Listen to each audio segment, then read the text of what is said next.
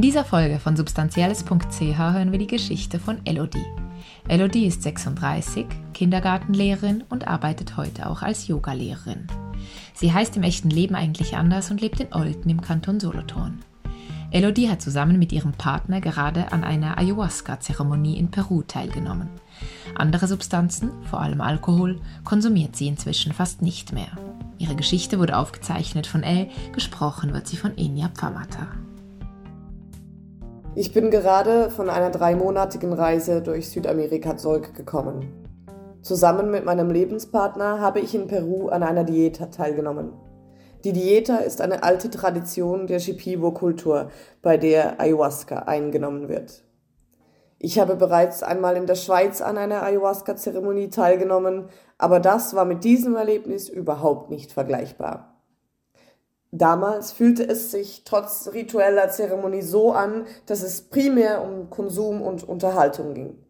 Das war in Peru ganz anders. Nils und ich waren eine Woche beim Stamm der Shipibo. Bei der Dieta geht es darum, Raum zu schaffen, um sich mit der Pflanze verbinden zu können. Die Shipibo-Schamanin ist eine alte Frau und eine Koryphäe in ihrem Gebiet. Menschen aus der ganzen Welt kommen auf der Suche nach Spiritualität zu ihr. Vor der Zeremonie hat sie mit jedem von uns gesprochen und uns eingeladen, unsere persönliche Intention für die Zeremonie zu setzen. Zur Vorbereitung hatten wir bereits Wochen vorher kein Salz oder Öl mehr zu uns genommen. Während der Diäterwoche wurde gefastet und wir aßen nur kleine Portionen von gedämpftem Gemüse. Jeder von uns hatte seinen eigenen Bungalow. Wir hatten kein Handy, lasen nicht, berührten einander nicht und sprachen wenig. Die erste Zeremonie war für mich sehr unangenehm. Ich fühlte mich fehl am Platz. Es kam mir absurd vor, dass ich da im Dschungel saß und zusammen mit anderen Europäern Drogen konsumierte, um mich persönlich weiterzuentwickeln. Ich fragte mich, warum bin ich nicht lieber auf meiner Yogamatte? Während der ganzen Zeit wehrte ich mich gegen die Erfahrung und wartete darauf, dass es vorbeiging. Am Abend kam Clemence in mein Bungalow. Sie kommt aus Frankreich, lebt aber bei den Shipibo und arbeitet für die Schamanin als Kulturvermittlerin. Im Gespräch mit ihr wurde mir bewusst, dass ich viel zu ehrgeizig an die Sache herangegangen war. Ich hatte wochenlang meinen Körper entgiftet, gefastet, hatte wenig Energie und wollte alles richtig machen.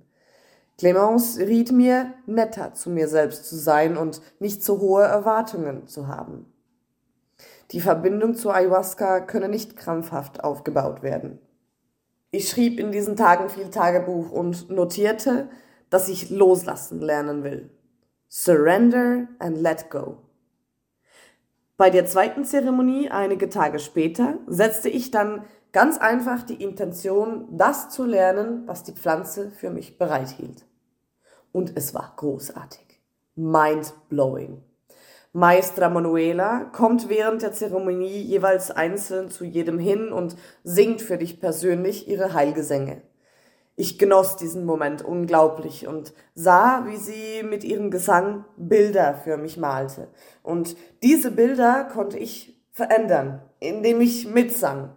Das war ein unglaublich befreiendes Erlebnis. Beim Konsum von Ayahuasca muss man sich ja häufig übergeben. Das gehört zum Prozess der Reinigung. Ich übergab mich ausgerechnet, als Maestra Manuela für mich sang. Zuerst war mir das peinlich, aber dann realisierte ich, dass ich gar nichts tun musste. Ich hing da über dem Kübel, aber in mir drin passiert trotzdem unglaublich viel, ganz von allein.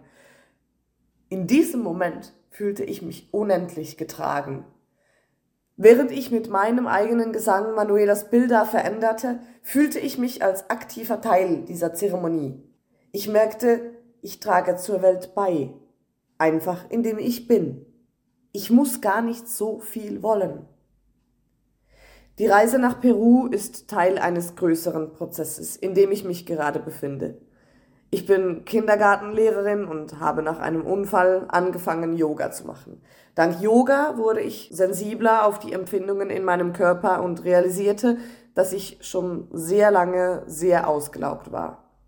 Lehrerkreise sind ja ein wenig wie eine Sekte. Im Lehrerzimmer finden es alle ganz normal, wenn du sagst, dass du abends nur noch weinen kannst. Wir haben halt einen strengen Job, sagen dir die Leute. Erst als ich krank geschrieben war, merkte ich, dass das kein normaler Zustand ist. Vor meinem Unfall hatte ich eine ziemlich wilde Partyphase. Es gab Zeiten, da machte ich einen Master in Erziehungswissenschaften, unterrichtete an einem Tag Deutsch für Geflüchtete, an drei Tagen arbeitete ich im Kindergarten und jedes Wochenende war ich von Freitag bis Sonntag im Ausgang. Wohlbemerkt fast ohne Schlaf. Dazu braucht es logischerweise Amphi. Anders geht es nicht. Meine erste Erfahrung mit Substanzen machte ich 2016. Da war ich 29. Ich probierte an einem Psytrance Festival mit anderen zusammen MDMA. Es gefiel mir nicht besonders und das ist bis heute so geblieben. Irgendwie löst MDMA in mir etwas anderes aus als bei allen anderen. Ich werde rastlos, mir ist unwohl, das viel umschwärmte Glücksgefühl erlebe ich nur ganz selten. Amphi wurde darum schnell meine Lieblingssubstanz, weil sie mir ermöglichte, wild Party zu machen und gleichzeitig all meine beruflichen Ziele zu erreichen. Ich habe gemerkt, dass ich Amphetamin noch drei Wochen nach dem Konsum in meiner Yoga-Praxis spüre. Da realisierte ich, dass es mir das nicht wert ist und habe angefangen, weniger Drogen zu konsumieren. Seit einem Jahr trinke ich zudem keinen Alkohol mehr. Der Alkoholverzicht hat bei mir vieles in Gang gebracht. Ich merkte dadurch, wie sehr mich mein Job im Kindergarten auslaugte, dass mir der Lärm extrem zusetzt und dass mir dieser Beruf eigentlich gar nicht so liegt. Oft kam ich am Freitag nach Hause, war völlig fertig und den Tränen nahe. Ich trank ein Bier, traf Leute, trank mehr Bier und vergaß, wie erschöpft ich war. Erst als ich aufhörte zu trinken, merkte ich, dass es mir nicht gut ging. Diesen Sommer habe ich dann endlich den Schlussstrich gezogen.